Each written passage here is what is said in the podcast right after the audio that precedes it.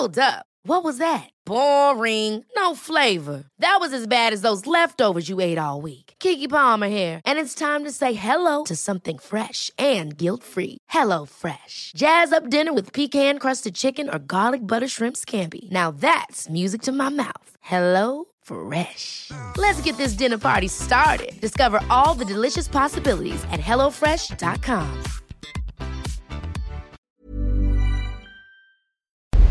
Porque el mundo actual no se entendería sin la economía y los negocios. Acompaña a Mario Maldonado, el columnista de negocios más joven y objetivo del periodismo financiero, en su programa Bitácora de Negocios.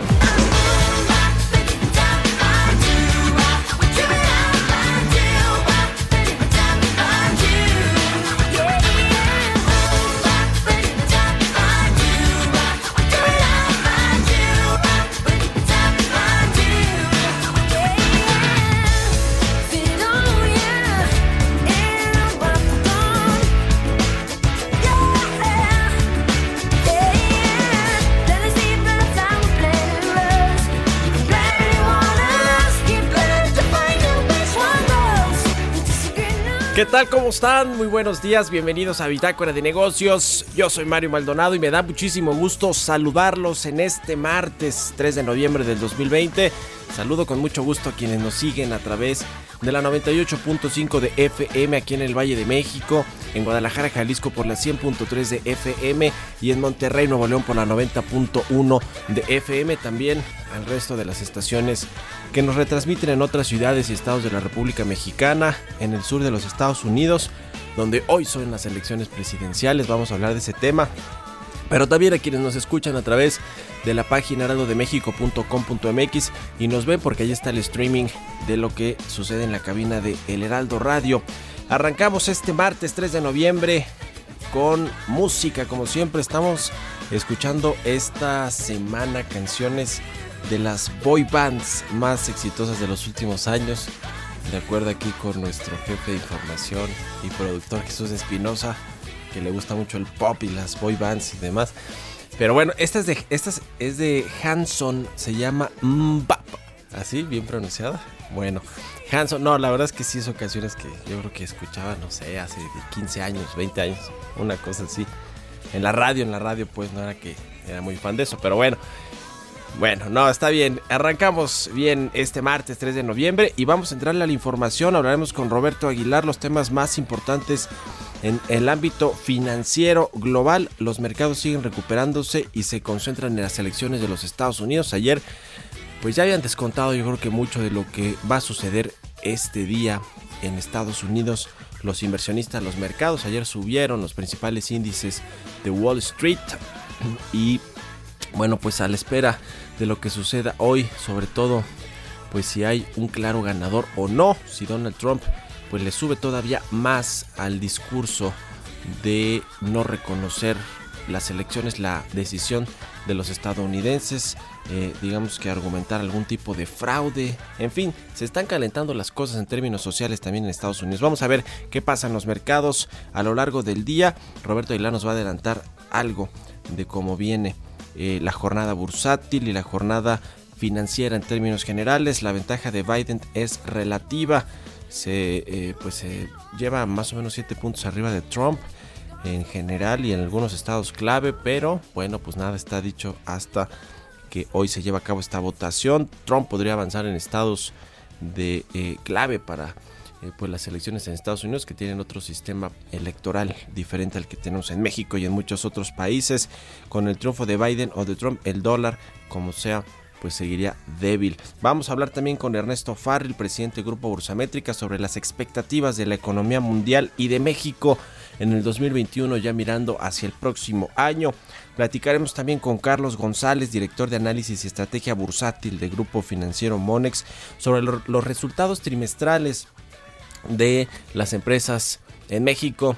Ya eh, terminaron de reportar prácticamente todas las empresas. Eh, en general fueron mejores reportes que lo que se preveía después del caos que se generó en el segundo trimestre por el cierre de la economía. Vamos a hablar de eso con Carlos González y también platicaremos con Omar Hamed, representante legal de Financiera Maestra, sobre la identidad, este, esta usurpación de la identidad de marcas de diversas firmas financieras de crédito de nómina para realizar fraudes. Hay que estar pendientes de todos estos temas. Por supuesto, abordaremos el tema de Interjet. ¿Está o no al borde de la quiebra? En fin, muchos temas que platicar este martes 3 de noviembre, martes de elecciones presidenciales en los Estados Unidos. Vamos a entrar a esos temas y arrancamos con el resumen de las noticias más importantes del día con Jesús Espinosa.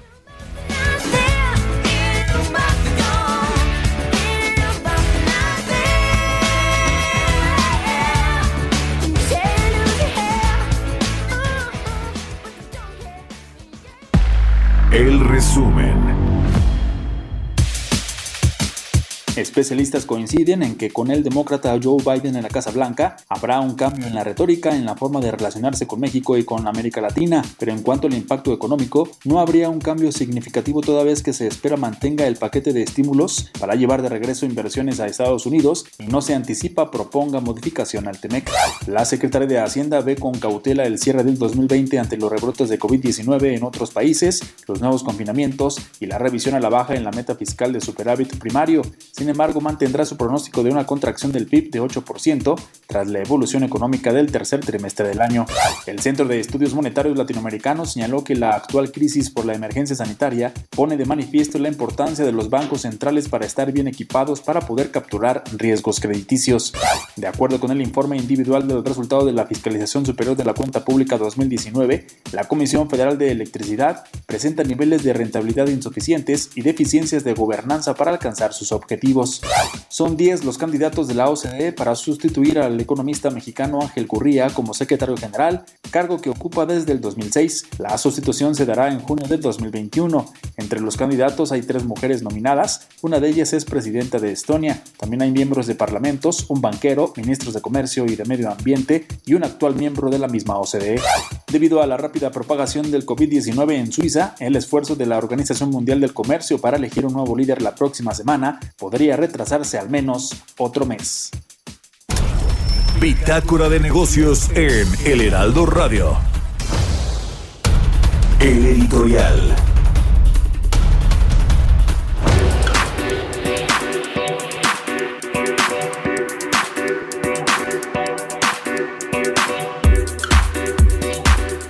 Oiga, pues está calentando de nueva cuenta el tema de Emilio Lozoya, el exdirector general de Petróleos Mexicanos, durante la primera parte del gobierno de Enrique Peña Nieto, que usted sabe, bueno, pues está acusado de algunas eh, cosas que tienen que ver con cohecho, con eh, eh, asociación delictuosa, con corrupción, varios asuntos por los que fue extraditado hace unos meses a México y comenzó este show porque vino a declarar como pues testigo protegido, una figura similar al testigo protegido en, México ante la Fiscalía General de la República y eh, bueno, pues ahí habló de todo mundo, los panistas, los legisladores que aprobaron la reforma energética, de Luis Videgaray, el exsecretario de Hacienda y ex canciller, de Enrique Peña Nieto, de Felipe Calderón. A todo mundo embarró Emilio Lozoya en sus declaraciones, las que se filtraron, por cierto, de forma ilegal a los medios, a, la opinión pública. Y bueno, pues lo cierto es que no hemos visto a Lozoya, si está en México o no. Se dice que sí, que vive cómodamente en una de las casas que tiene él o su familia, allí en las lomas de Chapultepec, que hace fiestas con vinos carísimos, como pues eh, después de un acuerdo prácticamente de eh, pues impunidad, por lo menos en, en lo que dura el proceso, el juicio de Emilio Lozoya, y se está calentando porque fíjese que el exdirector de Odebrecht en México, el abogado de este exdirector Luis Alberto de Meneses Weil, puso en entredicho la versión de que el exdirector de Pemex eh, había recibido el dinero, los 10.5 millones de dólares durante la campaña electoral de Enrique Peña Nieto para inyectarlos a la campaña. Dice que él sabe qué hizo con esos 10.5 millones de dólares, pero que no fue ni para la reforma energética ni para la campaña de Enrique Peña Nieto, que se los dieron, se los pagaron como un soborno para que les diera contratos durante su administración. Y pues sí obtuvieron algunos tantos importantes ahí en la refinería de Tula por eh, donde, fue donde obtuvieron más contratos los de Odebrecht. Bueno, esto, esto se junta con el asunto de eh, Luis Videgaray. Ayer el periodista Carlos Loret de Mola reveló que eh, pues la Fiscalía General de la República solicitó una orden de aprehensión en contra de Luis Videgaray, el exsecretario de Hacienda y ex canciller, pero finalmente no prosperó, según lo que se reportó en la cuenta de Twitter ayer de Carlos Loret. Dice que, de acuerdo con fuentes de primer nivel del Poder Judicial y de la Fiscalía General de la República, se puede replantear esta solicitud de insistir en conseguir esta orden de aprehensión el, documento de 100 páginas, fíjese, fue presentado al Poder Judicial planteando la orden de aprehensión contra Luis Videgaray. Y bueno, pues la batearon, pero se puede rearmar esta petición. Ya ve que se decía que Luis Videgaray está queriendo eh, huir de Estados Unidos, vive allá en Boston, es pues eh, profesor del MIT, de este Instituto Tecnológico de Massachusetts, y desde allá pues eh, se defendió Luis Videgaray. Se dice que quería huir a Israel incluso, precisamente temiendo una orden de aprehensión o una investigación puntual con respecto a él y a su, y a su persona. Pues vaya, vaya tema, se está calentando de nueva cuenta el caso de Emilio Lozoya. Vamos a ver pues en qué para finalmente. se, le, se, le, acusa ahí de, de varias cosas hasta de traición a la patria, Luis Videgaray, eh, delitos electorales cohecho y traición a la patria, fíjese usted nada más. Bueno, pues ahí está el caso de Emilio Lozoya, de Pemex, de corrupción de Odebrecht y bueno, pues Luis Videgaray ya con una orden de aprehensión que no le aceptaron en un juez a la fiscalía, pero seguramente lo volverá a intentar. Vaya, vaya tema. Son las 6 con 13 minutos. ¿Usted qué opina? Escríbeme a mi cuenta de Twitter, arroba Mario Mali, a la cuenta arroba Heraldo de México. Economía y mercados. Roberto Aguilar ya está en la cabina de El Heraldo Radio. Mi querido Robert, ¿cómo estás? Buenos días. ¿Qué tal Mario? ¿Cómo estás? Muy buenos días. Te saludo a ti con mucho gusto y a todos los amigos que hacen el favor de escucharnos. Hoy quiero empezar de manera diferente si me lo permites, con, la frase. Con la frase, porque dice una frase que los políticos son iguales en todas partes. Prometen construir un puente incluso donde no hay ríos. Esto lo dijo Nikita Khrushchev, que fue dirigente de la Unión Soviética, Soviética entre 1958 y 1964. ¿Por qué, Mario? Porque todos los ojos puestos llegó el día el día crucial para Estados Unidos, la economía más fuerte de este planeta, que hoy va a decidir, o terminaría de decidir más bien, porque fíjate que ayer se dio a conocer el dato, Mario, del número de votos que ya han sido pues emitidos, que ya se han eh, no contabilizado, pero que sí se han registrado, que son 98 millones, eh, pues es una cifra muy importante, muy, muy grande, y esto representa básicamente el 70% de toda la participación en 2016 y 40% de todos los estadounidenses, 98 millones de votos. Y bueno, los mercados financieros prolongaban su recuperación ya que los inversionistas dejaron a un lado las preocupaciones sobre la pandemia, ya con cerca de 47 millones de contagios para concentrarse en las elecciones de Estados Unidos con la ventaja del candidato demócrata John Biden pero con el republicano Donald Trump lo suficientemente cerca de la victoria en los estados que siguen indecisos y que podrían renovar justamente su mandato. Y bueno, revisando los futuros de las bolsas de Estados Unidos, bueno, pues vaya que están eh, con bastante vigor, eh, más de 1% ya subiendo o en, en estos eh, datos de los futuros de las bolsas de Estados Unidos. Como te decía, hasta ayer en la noche ya se habían emitido en persona por correo 98 millones de votos.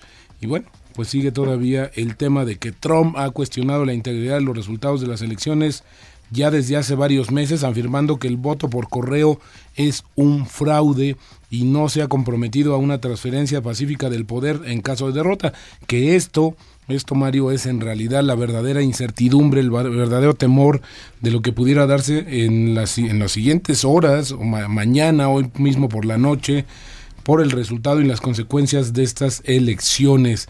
Pero que independientemente de quien gane las elecciones de hoy en Estados Unidos, el dólar va a seguir débil. Esto de acuerdo con una nota de Reuters donde eh, entrevistó a varios analistas y especialistas y esto porque fíjate que a pesar del reciente rebote frente a una canasta de monedas, el índice dólar sigue cayendo y alrededor del 10% desde su máximo de marzo y en camino a reportar su peor año desde 2017. Esto lastrado por las expectativas de que las tasas estadounidenses van a permanecer cerca de mínimos históricos muchos más años. Por cierto, mañana inicia la reunión de política monetaria de la, de la Reserva Federal y bueno, pues también se anticipa este escenario de que se van a mantener todavía en niveles mínimos históricos las tasas de referencia. fíjate que, por ejemplo, ¿Qué va a pasar con el dólar si Joe Biden llega al poder? Bueno, pues pesaría aún más en la moneda estadounidense ya que se espera que abra la puerta a políticas que los inversionistas ven como un dólar negativo incluido un sólido estímulo fiscal. Pero ¿qué pasa si hay cuatro años más de la presidencia de Donald Trump? Pues puede ofrecer un camino menos claro para el dólar, aunque una continuación del enfoque beligerante hacia China probablemente impulsaría el atractivo del dólar como activo de refugio. Esas ganancias podrían verse superadas por factores como los continuos rendimientos reales negativos de Estados Unidos, porque si tasas tan bajas, le aplicas la inflación, pues ya tienes tasas negativas. Ayer los precios del petróleo pues se, recuperaron más de 2% y siguen avanzando y esto pues para sacudirse parte de las pérdidas registradas anteriormente y que fue pues básicamente provocada por las preocupaciones sobre la demanda luego de que varios países europeos anunciaron nuevos confinamientos para frenar el coronavirus. El petróleo también redujo algunas pérdidas después de que se conociera que los pedidos de exportación de Japón crecieron por vez primera en dos años y que la actividad fabril de China subiera a su nivel más alto de casi una década en octubre. Además, ayer se dieron a, conocer datos de Estados Unidos de la actividad manufacturera en especial, que se aceleró más de lo esperado en octubre y los nuevos pedidos alcanzaron su nivel más alto en casi 17 años. Nuestra mezcla mexicana en 32.5 dólares. Y bueno, Fíjate que ayer de a conocer también este dato del reporte del IMEF, donde dijo que la recuperación de la economía mexicana hasta ahora ha sido asimétrica. ¿Qué es eso? Bueno, pues con la actividad manufacturera orientada al exterior más sólida que el comercio y los servicios internos. Esto lo dijo ayer el IMEF y, un, y ligado a este tema, ayer el Fondo Monetario Internacional advirtió al grupo de las 20 principales economías del mundo, que incluyen eh, pues Estados Unidos, Gran Bretaña y México y también Estados Unidos, que la crisis del coronavirus no ha terminado y que deberían de aumentar el gasto fiscal proyectado actualmente, pero bueno, pues aquí en México la verdad es que siguen haciendo caso omiso de estas recomendaciones de los organismos financieros internacionales. Y fíjate Mario que el tipo de cambio está cotizando en estos momentos en 21.17 está recuperando en los tres meses, en tres meses, 6.4% y si lo medimos en los últimos seis meses, casi 12%. El tipo de cambio se ha mantenido relativamente estable a raíz de esta situación, porque bueno, pues sean también los inversionistas han sido bastante cautelosos yo creo que a partir de que se empiecen a dar los datos o la interpretación de los mismos, pues sí habrá algún tema de volatilidad cambiaria, aunque también pues se habla de que el dólar va a seguir débil, gane quien gane. Así es que estamos más eh, sujetos a lo que suceda justamente con la divisa estadounidense, a lo que suceda internamente, Mario. ¿Quién gana, eh, Donald Trump o Joe Biden? Yo sigo eh, creyendo que Donald Trump va a repetir y va a tener cuatro años más de continuidad y que bueno, pues eso podría ser bueno para México. ¿No habrás sido tú ahí con tu auto a, manifestarte a favor de Donald Trump ahí con... No, no, no, pero yo creo que sí, hay altas Aquí en la Ciudad de México, bueno. Ya veremos mañana. Yo creo que va a ganar Joe Biden, pero ya, ya lo platicamos. Mañana no creo que hoy fin, tengamos el resultado final ya de las elecciones en Estados Unidos.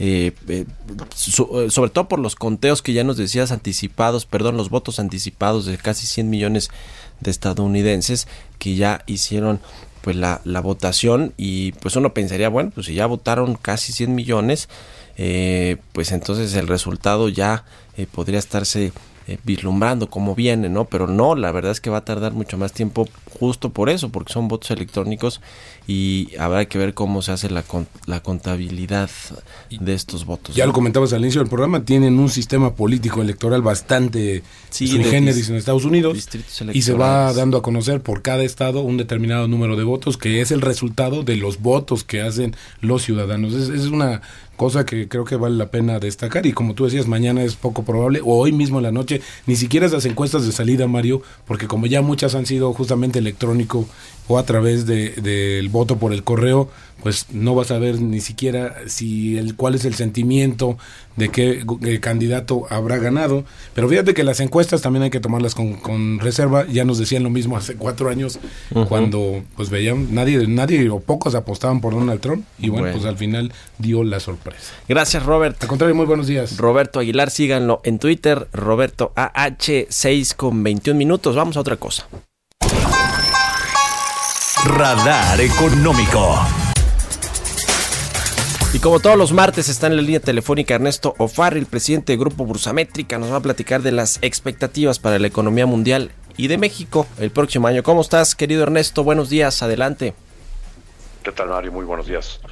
Bueno, pues hoy son las elecciones en Estados Unidos, se define el futuro de la economía más importante del mundo y yo diría también de la economía mundial. Las probabilidades apuntan a que va a ganar el señor Joe Biden, eh, quizás hasta por más de 10 millones de votos. Y pues con esto se plantea un escenario en el que pues muy probablemente pues, muchas de las políticas exageradamente proteccionistas de eh, pues Mr. Trump pues se vayan para atrás, ¿no? Sin embargo, no, no está claro qué tanto, por ejemplo, la guerra comercial contra China pudiera descenderse. Lo que sí vemos es que en las promesas de campaña el señor Joe Biden ha, eh, pues, se ha pronunciado porque no va a estar firmando acuerdos multilaterales de comercio como si los empujaba el señor Obama, como es el acuerdo transpacífico. Y eh, por otra parte, pues parece que ahora la, la, política económica en Estados Unidos pues va a centrar sobre todo a lo que es energía limpia, eh, infraestructura y probablemente le suban impuestos a los ricos y que suba eh, el salario por hora a 15 dólares por hora. ¿no? Sí. Entonces, todo esto es un, es un panorama que puede ser muy bien aprovechado por México, ¿no? Pero por lo pronto lo que nosotros estamos viendo es una recuperación de la economía mundial que pudiera estar creciendo a alrededor de 4% el, el PIB mundial, o sea, es un crecimiento fuerte, pero es, es, un efecto estadístico, ¿no? La base de comparación es muy baja, sobre todo el segundo trimestre de este año contra el segundo trimestre del año entrante. Pues, eh, va a haber crecimientos muy fuertes, pero pues es efecto estadístico, ¿no? eh, para Estados Unidos estamos viendo un, una economía que podría crecer alrededor del tres y medio. En Europa vemos que el crecimiento podría ser incluso mayor porque la caída es a su vez más importante por lo que está sucediendo ahora con la segunda ola de contagios. Se vuelven a cerrar varias economías, entonces la economía cae más y es más fácil que, tenga un rebote, quizás pudiera crecer arriba del 4. En el caso de México lo que estamos viendo es que muy probablemente México caiga 9%, antes estábamos estimando 10%. eh, en las últimas cifras que estamos viendo con nuestros indicadores anticipados y las cifras que ha publicado también en indicadores oportunos el INEGI, vemos que la caída se está moderando. Entonces eh, podríamos ver una caída del 9%. Y para el año entrante estamos viendo un, rango de, crecimiento que puede ir dependiendo de cómo nos vaya en el primer trimestre, sobre todo con los contagios, entre un 2.6 hasta un 4.8, que es lo que está planteando Hacienda. Muy bien, pues muchas gracias, querido Ernesto. Muy buenos días. Igualmente, Mario. Hasta luego. Vamos a hacer una pausa, ya volvemos. Continuamos en un momento con la información más relevante del mundo financiero en Bitácora de Negocios con Mario Maldonado. Regresamos. Heraldo Radio. Heraldo Radio. La H que sí suena y ahora también se escucha. Estamos de vuelta en Bitácora de Negocios con Mario Maldonado. Cobertura especial, El Heraldo Radio, Elecciones Estados Unidos 2020.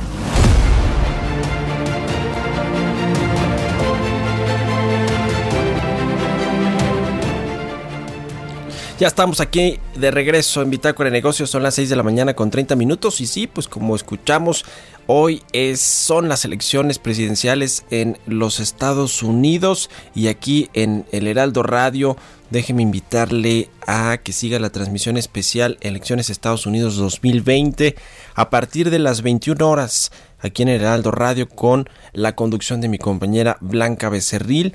En la mesa estarán permanentemente eh, dos eh, representantes, uno del Partido Demócrata, Daniel Stein, que es representante del Partido Demócrata aquí en México, y otro del el Partido Republicano de Donald Trump, Eric Rojo. Estarán ellos dos junto con mi compañera Blanca Becerril, pues analizando las elecciones en los Estados Unidos, los resultados preliminares y cómo se desarrolla toda la jornada electoral en Estados Unidos, en las diferentes ciudades y estados de la Unión Americana. Así que le invitamos a que siga esta transmisión especial a partir de las 21 horas y en el Heraldo Televisión también habrá una transmisión especial. Será conducida por nuestro compañero Javier Solórzano. Inicia también a las 9 de la noche todo lo más relevante de la jornada electoral en los Estados Unidos y por supuesto pues los resultados como van saliendo y lo que va sucediendo en la jornada electoral allá en la Unión Americana. Así que invitados están todos ustedes a seguir estas transmisiones tanto en Heraldo Radio como en el Heraldo Televisión. 6 con 31 minutos, vamos a otra cosa. Entrevista. Bueno, pues le decía, terminaron de reportar sus resultados trimestrales, sus resultados financieros, las empresas de la Bolsa Mexicana de Valores. Eh, bueno, pues después de el golpe que significó para las ventas, los ingresos, las utilidades, el flujo operativo y todos los indicadores importantes de las empresas en el segundo trimestre por el cierre de las actividades, el cierre de la economía, bueno, hubo un también un rebote, así como la economía rebotó casi 12% en el tercer trimestre, también para las empresas significó un alivio, sobre todo comparado con el segundo trimestre del año, para platicar sobre los resultados en general de cómo salieron los resultados de las empresas en el tercer eh, trimestre. Saludo con mucho gusto a Carlos González, él es director de análisis y estrategia bursátil del grupo financiero Monex. Carlos, muy buenos días, gracias por tomar la llamada. ¿Qué tal, Mario? Buenos días, buenos días al auditorio. Cuéntanos, por favor, cómo eh, viste los resultados financieros de las empresas al tercer trimestre. Haznos un resumen general de cómo salieron y eh, qué podemos esperar también hacia el cierre del año, en el último cuarto del año. Sí, así es. La semana pasada terminó la temporada de reportes al tercer trimestre. En general la calificamos como positiva, considerando sobre todo que había un periodo de actividad económica pues un tanto limitada por las medidas de confinamiento que aún persisten tanto a nivel local como a nivel internacional. Eh, las empresas que forman parte del IPIC, el principal indicador de nuestro mercado accionario, presentaron crecimientos en ventas del 4.5% y a nivel de EBITDA un crecimiento del 9.2%, lo cual eh, pues yo diría que es un dato bastante positivo considerando esta, esta coyuntura. A nivel de resultado neto, sí presentaron caídas en promedio cercanas al 39%. En general, yo te diría que las empresas se vieron beneficiadas en esta ocasión por una apertura gradual en nuestra economía, también en otras economías, en la diversificación de productos, muchas empresas lograron eh, eficientar sus, su estructura de costos y gastos al mismo tiempo que eh, adaptaron nuevos productos enfocados en esta coyuntura y al mismo tiempo otras empresas, muchas de ellas con operaciones en otros mercados, eh, lograron tener eh, resultados positivos, aunado también a una depreciación que se observó en nuestra moneda comparándolo respecto al mismo periodo del año anterior. Y de esta manera, pues observamos resultados en general, pues yo diría bastante buenos, bastante positivos. Las empresas lograron en promedio una mejora en su margen EBITDA cercana a 100 puntos base, eh, y, bueno, eh, en general eh, observamos que los sectores relacionados con consumo básico y con metales fueron los más beneficiados, mientras que seguimos observando que los sectores relacionados con aeropuertos, consumo discrecional, pues fueron los que presentaron las mayores caídas, no logran recuperarse esta coyuntura y el escenario pues sigue eh, mostrándose bastante retador para estos sectores. Em, yo diría algunos nombres que eh, consideramos fueron los ganadores en este periodo. Fue el caso de Peñoles, Cuervo, Bimbo y Gruma, mientras que los reportes más débiles los observamos en empresas como Alsea, Liverpool, Gap y Azur. Sí, claro, las eh, operadoras de restaurantes, como es el caso de Alsea, y las operadoras de aeropuertos, que pues se han visto eh, disminuir considerablemente el número de operaciones en las terminales aéreas y por lo tanto pues los negocios adyacentes que tienen ahí no los negocios comerciales de estacionamientos y demás esto le, pegó fuertísimo a este sector y al, sector comercial eh, inmobiliario también. Eh, ¿Qué eh, podemos esperar para el último trimestre del año, Carlos? Vienen, eh, digamos, en términos generales, ¿cómo crees que va a cerrar la economía? Y por supuesto ya a nivel corporativo, a nivel de sectores empresariales o de industrias, como viene la recuperación, viene pues esta temporada donde hay en teoría pues un mayor gasto por parte de las familias, vienen estas promociones o temporadas como el Buen Fin, eh, en la temporada de, Sembrina donde hay pues más dinero en, en la economía, ¿no? Porque hay pago de aguinaldos, en fin, ¿qué opinas? ¿Va a haber una recuperación más sólida y sostenible ya hacia este último cuarto del año o depende de otros factores como si hay rebrotes o si se consigue una vacuna contra el COVID-19? ¿Cómo lo ves el último trimestre? Pues mira, creo que había cierto optimismo de que para estas fechas hubiera ya alguna vacuna y bueno, lo ha sucedido realmente lo contrario, no tenemos todavía la vacuna y aunado a esto también vemos el cierre de eh, ciertas actividades a nivel mundial y me parece que eh, también en nuestro país podríamos estar viendo algunas actividades un poco más limitadas de lo que veníamos observando en las últimas semanas y en los últimos meses.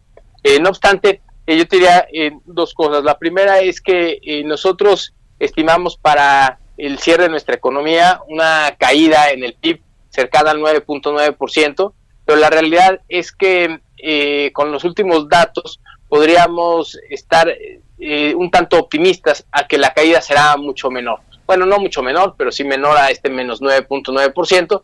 Eh, quizá estemos hablando algo cercano al 9%. De todas maneras, será un impacto importante. Ahora, ¿qué esperamos para las empresas del mercado accionario? hay que señalar que gran parte de las empresas que forman el mercado accionario eh, se, pueden, eh, se pueden diferenciar de la economía real al ser empresas pues mucho más grandes, con operaciones en otros mercados, eh, con economías de escala, y, esto de alguna manera les permite diferenciarse y ser mucho más defensivo en un entorno complicado como el actual. Muchas de estas empresas tienen operaciones en Estados Unidos y con operaciones en otras divisas y eso les favorece. De esta manera consideramos que hacia el cuarto trimestre podríamos estar viendo eh, una, pues un, yo diría más que una recuperación, un rebote de lo que ha sido, eh, de lo que fue principalmente el segundo trimestre, que fue el más eh, difícil de los últimos tiempos, y poco a poco empezar, empezar a ver una recuperación para las empresas de, del IPC, no obstante, para las empresas en general, en la actividad económica, me parece que será un escenario todavía bastante retador, por algunos meses más en espera justamente de tener eh, pues ya los resultados de una vacuna y sobre todo la distribución y la ejecución de esta para permitir una actividad pues eh, pues mucho más eh, dinámica y, bueno pues ya es lo que lo que todos quisiéramos.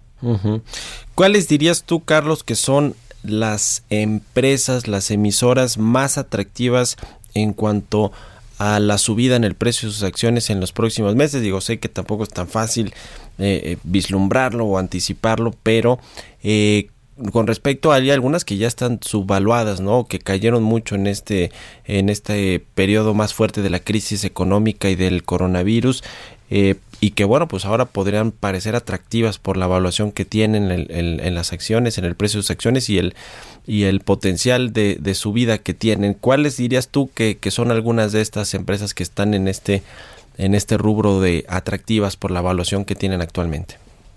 Pues mira, yo de, de lo general o particular te comentaría, eh, creo que sectores relacionados con consumo básico seguirán siendo eh, eh, pues un, sector atractivo, empresas relacionadas con tecnología, con salud y probablemente con algunos sectores, algunas empresas del sector industrial, sobre todo que tengan que ver más con, con las exportaciones hacia Estados Unidos. Recordemos que Estados Unidos ha implementado una gran cantidad de estímulos económicos que debería de favorecer eh, en ese sentido a la economía y a las empresas que están allá. Eh, algunos nombres que nos llaman la atención es el caso, por ejemplo, de Walmex, que ha tenido pues una caída importante y me parece que sigue siendo pues una empresa sólida, robusta, con una buena evaluación. El caso también de América Móvil, a pesar de, tener pues un escenario eh, pues retador, sigue siendo pues el líder eh, en lo que respecta a tecnología en nuestro país y me parece que eh, tiene un potencial interesante. Eh, me llama la atención el caso de Gruma y Bimbo, que también son empresas que han tenido muy buenos resultados, sobre todo con operaciones en Estados Unidos que ya representan pues un componente importante de sus ingresos y me parece que en ese sentido pueden seguirse viendo atractivas. Cuervo ha hecho pues muy bien la tarea y, y ha presentado eh, resultados muy interesantes y quizá eh, me enfocaría también en el caso de eh, algunas mineras como Peñoles, como Grupo México e incluso como Cemex, que me parece que podrían tener pues un escenario positivo hacia adelante. En el caso de Cemex, una empresa complicada en términos de su estructura financiera, pero en un escenario de bajas tasas de interés con operaciones importantes en Estados Unidos, me parece que puede tener, tener o continuar siendo pues interesante. Yo te diría, estos son los principales nombres que se me vienen a, la mente. Eh, seguramente en el Inter eh, iremos eh, desencapsulando cierto valor en algunas emisoras por su estrategia y por sus operaciones en otros mercados. Pero bueno, de entrada yo diría que estos nombres son los primeros que se me vienen a la, a la mente. ¿Cómo le ha ido al IPC de la Bolsa Mexicana de Valores? Carlos, eh, haznos un, breve resumen lo que va del año con todas estas turbulencias eh, generadas en, en, en, el mundo por el coronavirus, por el impacto que tuvo en las economías y en el cierre de las actividades productivas y las actividades sociales en general.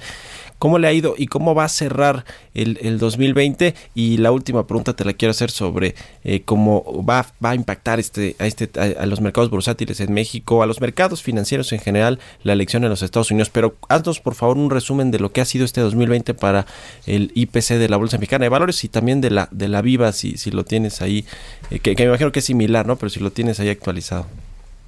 Sí, bueno, la, la realidad es que nuestro mercado se ha comparado de manera negativa eh, respecto a, otros mercados. En lo que respecta pues a Estados Unidos, el Nasdaq ha tenido pues un avance eh, cercano al 15-20% eh, en lo que va del año. El Standard Poor's y el Dow Jones ha tenido pues rendimientos un poco más moderados, pero al final han sido positivos, mientras que en nuestro mercado la realidad es que traemos una pues un, rezago importante tanto respecto a mercados emergentes como eh, respecto a eh, otros eh, mercados a nivel internacional, traemos caídas cercanas al 15% en lo que va del año.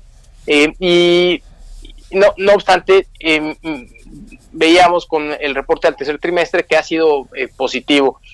nosotros consideramos que una ha habido alguna serie de, elementos que han limitado este avance. Entre ellos, me parece que un tema de atracción de inversión, eh, el, riesgo país durante el año ha presentado, eh, pues un, pues, ha sido un, diferenciador. Me parece que mientras eh, en nuestro mercado no existan las condiciones para pensar en una recuperación más fuerte, más sostenible hacia los próximos años, podría seguir limitando el atractivo hacia nuestro mercado. y bueno, creemos que, que, se requieren pues, más señales de confianza para atraer inversiones, y para eh, que nuestro mercado pueda tener un eh, mejor desempeño. No obstante, las empresas creo que están haciendo bien su trabajo y están eh, pues logrando dar buenos resultados. Y, bueno, lo que respecta a, bueno, y, nada más por último, nuestro, nuestra expectativa para el IPIC hacia finales de este año es que se ubique en niveles de 41.500 puntos. consideramos que podríamos eh, eh, reconocer poco a poco el, valor que tiene en nuestro mercado accionario, en la medida que las tasas de interés a nivel internacional siguen bajas, la posibilidad de que también en nuestro país pues no solamente se ubiquen a niveles del 4.25, sino que pueda haber un recorte adicional en los siguientes meses en las tasas por parte del Banco de México una vez que se estabilice eh, la inflación y, y, esto me parece que podría estar ayudando a, nuestro mercado a tener una, recuperación. Y en, en, lo que respecta al tema electoral, Mario, yo diría que pues, sin duda vamos a estar muy atentos a lo que suceda en esta jornada electoral. me parece que por la relación que hay con, eh, con nuestro país, con el gobierno de nuestro país. Eh, parece que en ese sentido, pues eh, un triunfo del presidente Trump podría ser interesante. Sin embargo, me parece que dado la pérdida de, liderazgo que ha tenido Estados Unidos, me parece que con Joe Biden podrían tener pues una, un mejor escenario, no solamente la economía norteamericana, sino también en beneficio, obviamente, de nuestro país por la fuerte relación que hay. Eh, no obstante, esto también podría traer como consecuencia eh, quizá eh, ciertas diferencias en algunos temas con el gobierno de nuestro país, en el caso, por ejemplo, del sector energético, seguramente en temas del mercado laboral con el, Tratado de Libre Comercio. sin embargo, creo que de mediano y largo plazo podría ser un, un candidato que, tenga pues eh, un pues, mayor beneficio hacia, nuestro país. Eh, yo te diría dos cosas que van a ser importantes en los siguientes días. Uno es la posibilidad de que Trump reconozca, si esto sucede, si gana Biden, que se reconozcan los resultados eh, para no generar mayor volatilidad.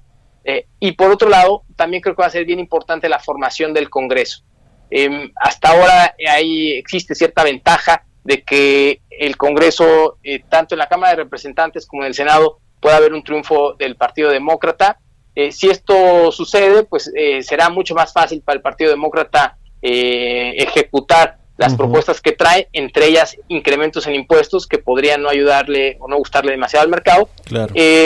pero me parece que pues va a ser importante, creo que sería bueno que hubiera un, contrapeso y que, bueno, eh, tampoco se lo llevara todo el Partido Demócrata en el ya Congreso. Lo veremos, ya lo estaremos viendo. Te agradezco mucho, Carlos González, director de análisis y estrategia bursátil del Grupo Financiero Monex, por haber tomado la llamada y muy buenos días. Al contrario, gracias a ti, Mario, que tengan buenos días. Historia. Entrevista.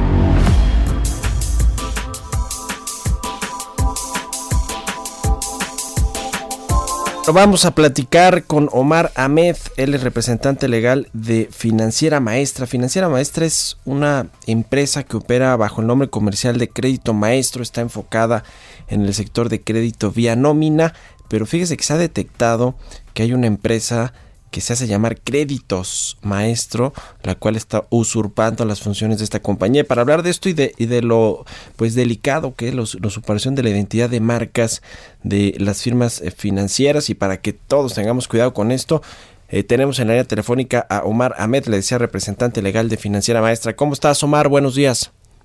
Hola, Mario, ¿cómo estás? Buenos días. Gracias por el espacio aquí saludando a tu público. A ver, cuéntanos primero de Financiera Maestra, que es eh, que opera, ya lo decíamos con el nombre comercial de Crédito Maestro y también pues de estas otras eh, compañías que se hacen pasar a veces por por eh, su empresa y que usurpan ahí pues la identidad. Sí, Mario, mira, te platico, nosotros somos Financiera Maestra, como bien lo indicas, con nombre comercial Crédito Maestro. Nosotros operamos en, en todo el país a nivel nacional, tenemos 78 sucursales tenemos nuestra página de internet financieramaestra.com y nuestro 800, que es el número 800-667-9000. Esto pues para que la gente pueda ubicarnos a nosotros y cuando solicita algún tipo de, préstamo, pues que sepa que están tramitando con nosotros, ¿no? Tenemos más de 1.100 asesores certificados a nivel nacional. Todos nuestros trámites son gratuitos, no pedimos ningún anticipo ni por el estilo y todos los depósitos que nosotros realizamos son a cuenta del beneficiario. Esto pues para que la gente sepa que quien está de quien está recibiendo este dinero pues es de parte de, financiera maestra, ¿no? Pero como bien lo mencionas ahorita lo que hemos estado detectando Mario es que hay unas empresas o esta empresa que se hace pasar créditos maestro que está operando en los estados de Oaxaca, Monterrey, Aguascalientes, Veracruz, Yucatán, Quintana Roo y esto eh, están operando haciéndole pensar a la gente, le llaman a la gente, le hacen una carta propuesta, ocupan nuestro logotipo, ocupan nuestro nombre comercial, le hacen llegar a la, a la gente este tipo de cartas en la que le ofrecen una oportunidad para tramitar un crédito. les piden que, que den anticipos, que depositen a cuentas de personas físicas, y, y, con la intención de que teniendo este anticipo, pues van a tramitar un crédito con nosotros como crédito maestro. Siendo esto que es totalmente falso, de, nos deslindamos de cualquier tipo de actividad que esté realizando esta empresa supuesta créditos maestros fraudulenta y sabemos pues ahorita que sí hay ya personas que están que ya depositaron a estas cuentas, ¿no? Ya ahorita lo que nosotros estamos realizando es que ya estamos levantando unas denuncias en los estados que te mencioné para que la gente sepa también que estamos actuando nosotros. Eh, a nosotros como financiera quien nos regula es la Conducef. Entonces también ya presentamos escritos ante la Conducef mencionando esta parte, este robo de identidad que estamos sufriendo por parte de nosotros. Y pues es lo que queríamos ahorita comentarle a todo tu público, ¿no? Que tengamos la certeza de que cuando vamos a tramitar un crédito, pues busquemos a la financiera, busquemos a, en este caso a lo mejor también a algún banco, pero que sepamos que quien, con quien estamos tramitando es la persona que nos está dando el crédito, ¿no? Nunca depositemos a cuentas de personas físicas y mejor, como lo mencionaba en un principio, es mejor pues checar desde, desde un inicio en la página de internet que es financieramaestra.com y en nuestros en nuestro 800 667 9000 para que tengan la certeza de que están contratando con nosotros.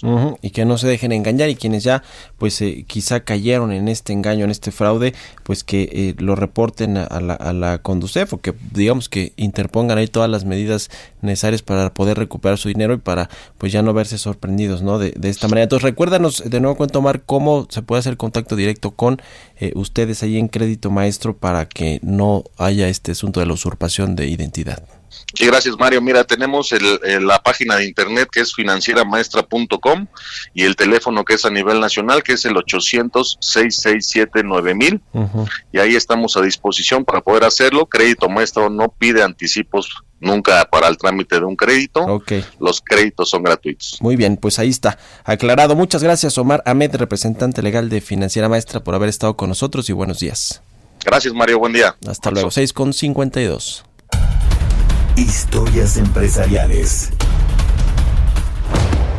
¿Qué está pasando con Interjet? Suspendió por dos días sus vuelos, sus operaciones por completo, está a punto de la quiebra. Vamos a escuchar esta pieza que preparó Giovanna Torres. Por falta de pago por el suministro de combustible, Interjet canceló los 19 vuelos que tenía programados durante el fin de semana, lo que afectó a 2.690 pasajeros, informó la paraestatal Aeropuertos y Servicios Auxiliares ASA. La aerolínea argumentó que las empresas del sector aéreo son las más afectadas por los efectos negativos provocados por la pandemia. Sin embargo, señaló que reanudará sus operaciones de forma regular este martes 3 de noviembre. Al 30 de septiembre de este año, la aerolínea adeudaba a ASA 5.143 millones de pesos. Interjet mencionó que más del 90% de los usuarios había sido notificados sobre esta situación y protegidos para los próximos vuelos. Sin embargo, un grupo de 250 pasajeros afectados por la cancelación de vuelos en los últimos meses presentará una demanda civil colectiva en tribunales por incumplimiento y fraude. A principios de año, las cancelaciones se incrementaron ya que los arrendatarios retiraron su flota aérea debido a los problemas financieros de la aerolínea. De acuerdo con datos de la Agencia Federal de Aviación Civil, en septiembre la empresa transportó 41.547 usuarios totales, con los cuales registró una caída de 96.2% en comparación al mismo periodo del año pasado.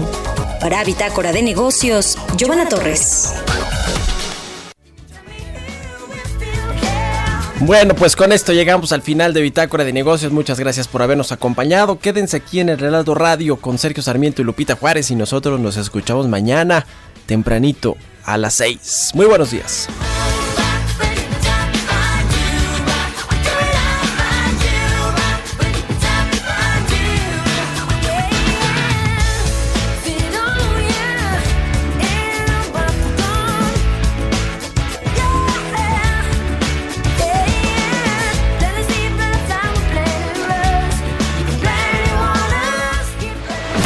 Fue Bitácora de Negocios con Mario Maldonado, donde la H suena y ahora también se escucha. Una estación de Heraldo Media Group.